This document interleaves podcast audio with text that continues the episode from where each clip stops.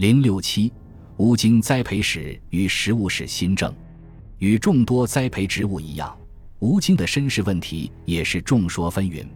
西文文献最早的记载见于公元一世纪老普林尼所著《博物志》，汉文文献的记载则更早，通常认为风即吴京的古名。采风的场景是《诗经》中屡见的诗句，例如“唐风采菱，采风采风，首阳之东”。经书古注和中国农史研究者大多持此观点。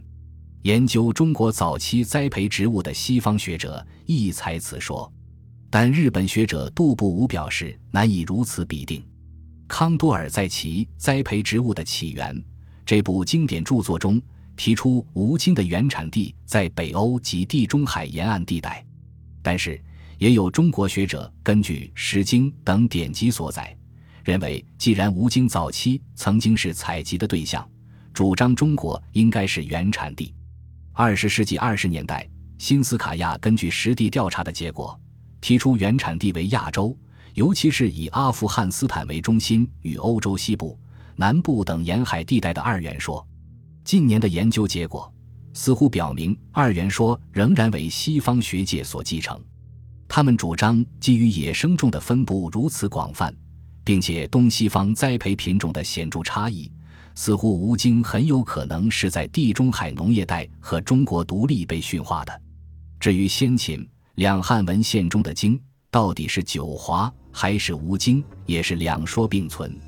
说文虽然说京是九华，但因为东汉著名经学家郑玄在注释《周礼》“天官海人朝氏之斗”，其实京租时把京解释为吴京，因而多为后世学者所重。农史研究者也多赞同此说，并指出，早在西周之前，我国已经把吴京作为重要菜蔬之一。不过，叶景渊认为这只是郑玄一家之言，不可信凭。同时，又审慎地提出，吴京的驯化栽培究竟始于何时？目前缺少有力的证据，尚难以断言。估计不会晚于秦汉之际。考古数据为我们检讨这些问题提供了新的资源。居延汉简一百七十五点一八中提到吴京取石旦初念五吴京十数初十八九六数西二数初百十枚文中念五十八当指帝念五岁和第十八岁，因此可以大致判定这是记录之给立足领事账目的部级文书，与下文将要提到的晚唐五代归义军时期敦煌的入破历其实是性质相近的会计类文书。徐元邦首先检出这条史料，认为“无谓无知假字，无经即无经”。安忠义、强生斌重申了这一观点，把吴京比定为吴京，应该是没有问题的。吴京是起源于一种具有辛辣味的野生云台属植物，与芥菜具有亲缘关系。由于受北方地理气候和昼夜温差的影响，逐渐形成肉质根。吴京一词最早见于东汉晚期的《四民月令》，文中对芥菜与吴京做了明确区分，表明前者是利用地上部分的芥叶，后者是利用地下部分的肉质芥根，已完全分化为两种不同的植物类型。但是在居延出土的这枚汉简中，吴京与韭菜并列，以数而不是以个为计量单位，食用的是叶还是根，无法判断。因为根据陶弘景的说法，吴京的叶也是可以吃的，而且味道还不错，至少比萝卜叶要强多了。正类本草注引陶隐居云：“卢浮是金温松，其根可食，叶不中淡。吴京根乃细于温松，而叶似松，好食。”值得庆幸的是，吴京的早期食物史可以找到出土实物为证，在新疆民丰县的汉代尼雅遗址。发现过不少干吴京，为考古所见最早的吴京芥根实物。这表明吴京虽从未见于两汉西域传的记载，但在西域诸国应该有一定面积的栽培，其种子或由汉地传入，并可以反过来推测，据严汉简中的吴京，主要的食用目的应该也是芥根部分，而非芥叶。至于用数计量，可能当时虽然已不再食用叶。但收获时仍保留茎叶。今日市场中出售的乌茎，有时也常常连着茎叶，而不是先切掉以后再出售，可谓旁证。不论如何，简牍和出土的吴京实物表明，西汉之时，吴京已经是一个主要的蔬菜品种，并且远在边塞的居延甚至尼雅都曾大量栽培，可见它的驯化和推广应该远在汉代之前。我们在居延新简又找到一条新史料：E.P.T. 二冒号五 B，魁子一生左前世持门经子，一生一门下受教院。逆时莫取白玉龟时，岂肯白之乎？未见不一二。魁子当指魁菜子，经子则无以指无精子。此处的经诀无可能解释为韭菜花，可见正玄是经为吴经当有所本。英藏敦煌文献四千六百八十七。甘元寺懂法律等斋饼例是记录分配给参加法事的僧人的食料账册，主食有斋饼、大糊饼、蒸饼、油糊饼等。最后一行记的副食，每人经一升，萝卜根十个。高启安认为，此处的经是指韭菜花，与乌经是两样东西，因此它的计量单位是升，而不是个，并且引了《说文断注》。和 P 二零四零 V 后晋时期净土寺诸色入破立算会稿中的由三生十二月形象解斋抄经或用为证，此说似不无道理，但仍有进一步讨论之余地。斋饼例中的经释为无经，我认为并无不妥。上述简读数据已表明，经确指无经，这可以看作是简称，也可以认为就是当时的通称。植物古汉名图考。将其列为吴经的又称之一是有道理的。至于用生而不是用个来计量，并非特例。S 一千二百六十七年代不明，四月萨日上座因佛事配物资，也可作为旁证。在这件文书中所列支给参加佛事的僧人的副食是生菜、萝卜各一斗，椒姜各少多。既然生菜、萝卜可以用斗计，吴经用生计，已无足怪之。当然。这也许与食用和加工的方法有关。吴京的食法，《齐民要术》所载多为腌渍，花样颇为繁多，可见上古以来京租的习惯性食法仍被继承并有所发展，而且仍是根叶兼用。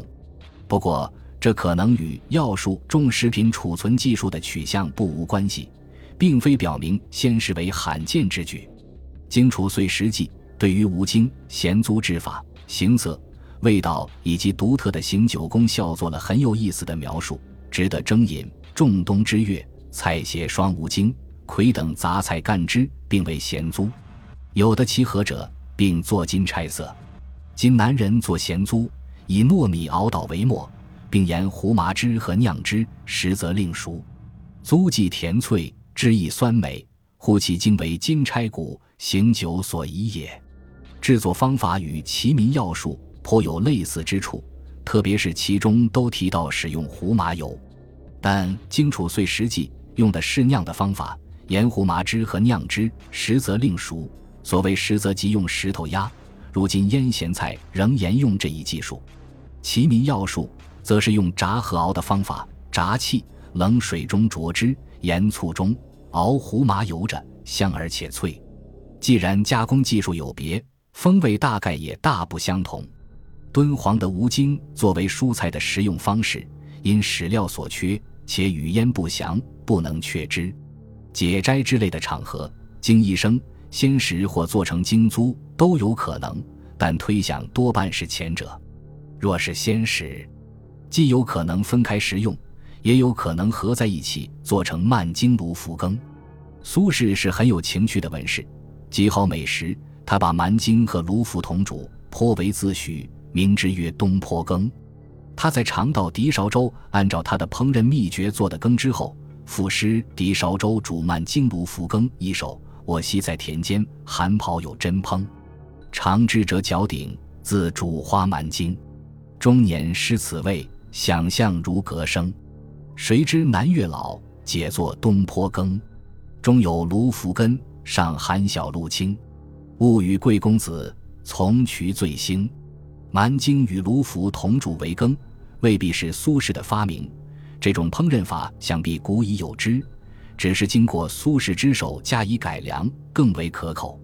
斋饼粒中蛮荆、卢浮同举，做成东坡羹一类的佳肴，并非不可能。蛮荆与萝卜一同作为家常蔬菜，想必为当时习见之事。至宋代，文人诗文和画作中也常有吴京的身影。日本宫内厅藏南宋画家木西笔《萝卜吴京图》，正是中古时代日常生活场景之一，侧面的艺术表现，依稀可以遥想当年吴京在人们心目中的位置。另外一点可资印证的是，我们在敦煌文献中可以找到大量有关蛮荆的材料，而不见任何韭菜花的记载。俗物要明林菜书部中有蛮荆，著云上莫干反，下则丁反，松。著云蛮荆之类，丝芥反。松及白菜，著称松为蛮荆之类，可见蛮荆是广为熟知的蔬菜品种，而松的出现则较为晚近，亦可反证蛮荆栽培历史之悠久。此外，《开蒙要训》中有蛮荆葵芥，P 三千三百九十一杂集实用药字之菜蔬部两千八二十二杂集实用药字之果子部第五 P 三千六百四十四。词句摘抄等皆列有蛮经，这些实用药字一类的东西，都是萃取日常生活中最紧要、最常见的事物名称汇为一边的小型工具书，即所谓日用类书。蛮经皆得侧身其间，其受重视程度可见一斑。此外，P 三千四百六十八儿郎尾中也有一条非常有趣的材料：骨干大于牛腰，蛮经见于马齿。这首儿郎尾。是用于驱罗仪式的驱罗词，是为了表示对新年美好祈愿的祝词。马齿指马齿苋，是平民经常采集的一种野菜。蛮荆见于马齿，是表达希望蛮荆丰收而嫁贱的祝愿，并且与主食谷类相对应，表明蛮荆俨然已成为晚唐五代敦煌民众生活中最重要的蔬菜。敦煌栽培吴荆始于何时，虽不可考。但鉴于敦煌在汉代曾是军事重镇，很有可能和居延一样，也是在汉代由屯田的军民开始种植的。除了作书时外，也用以代粮。到了唐宋时代，栽培尤盛。《本草拾遗》云：“塞北种者，名九英蛮荆，根大，并将为军粮。”塞北当包括敦煌在内，可见当时有一种叫九英蛮荆的优良品种。地下界根特别大，因而仍被用充军粮。值得一提的是，蛮荆在敦煌之所以受到另眼相看，恐怕与敦煌佛教社会的发达也不无关系。敦煌的蛮荆消费记录出现在寺院葬礼中，与萝卜并为僧人主要副食。此类情形在南方亦大抵相似。《酉阳杂俎》卷四物集，婺州僧清简家园蛮荆，忽变为莲。婺州，今浙江金华。此则虽是奇谈一文，但足以说明，无论南北，蛮荆都是唐代僧人的主要书食之一。至于称吴荆为蛮荆，据说这是北方惯用的称呼。《齐民要术》亦称为蛮荆，并引而雅。郭璞注云：江东呼为吴荆，或为松。松，虚音相近，虚则吴经。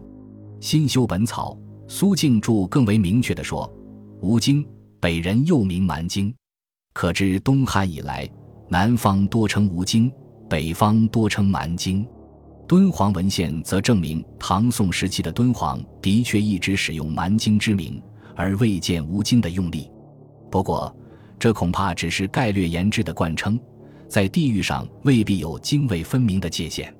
南北称呼上的不同，除了习惯性因素之外，或许与植株形态上的差异也有关系，因南北水土大异，吴荆的植株形态会发生变异，因而必须采用相应的栽培技术。五代吴越人所集《日华子本草》称为蛮荆，并对其植株的形色做了描述：蛮荆梗短，叶大，连地上升，阔叶红色者是蛮荆。这可能是当时吴越较为常见的一个品种。新修本草，苏敬注云。松菜不生北土，有人降子北种，初一年半为吴荆，二年松种都绝，将吴荆子南种，一两年都变。土地所宜，颇有此例。其子亦随色变，但粗细无异耳。松子黑，满荆子子赤，大小相似。松即同属十字花科的白菜。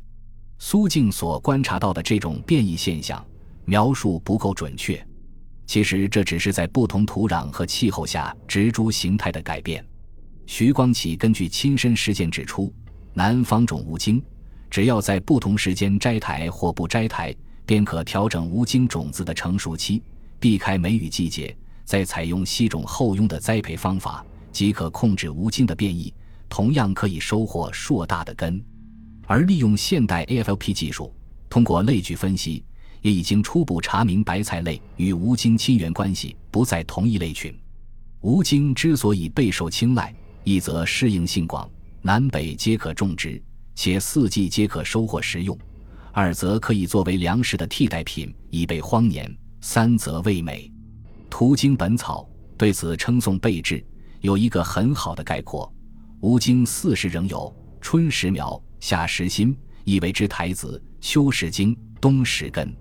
何硕尤多种，亦可以被击碎。菜中之最有益者为此耳。常食之。通中益气，令人肥健，其中可就机谨，恐怕最受统治者的重视。东汉桓帝下诏推广种植，是一个显著的例证。《后汉书》卷七《孝桓帝纪》：永兴两年六月，彭城泗水增长逆流。赵思立校尉不辞使曰：“蝗灾为害，水变仍至，五谷不登，人无宿处。其令所伤郡国种无精，以助人食。”贾思勰征引此诏书后，又评论道：“然此可以度凶年，就饥馑。干而征时，既甜且美，自可借口，何必饥俭？若知凶年，疫情乃活百人耳。如果我们从这一点考虑，居延和尼雅大量种植五经，除了作为蔬菜鲜食外，或许也有补充军粮或作为粮食储备以应不时之需的意图。尼雅出土的干无精。”既有可能是自然风干，也有可能当时既加工成干物，是为粮食不足时干蒸食而储存的。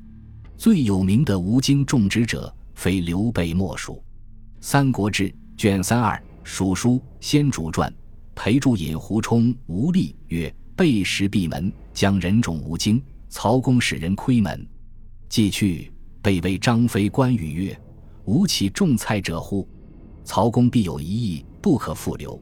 刘备重吴京，固然出于是曹操以无大志之意图，但其背景应当是吴京既是最普通的蔬菜，又是天下大乱之凶年广植之以充粮的最佳替代品。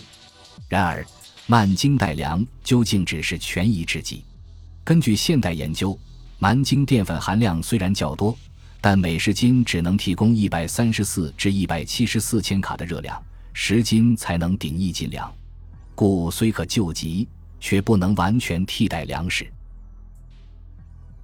本集播放完毕，感谢您的收听，喜欢请订阅加关注，主页有更多精彩内容。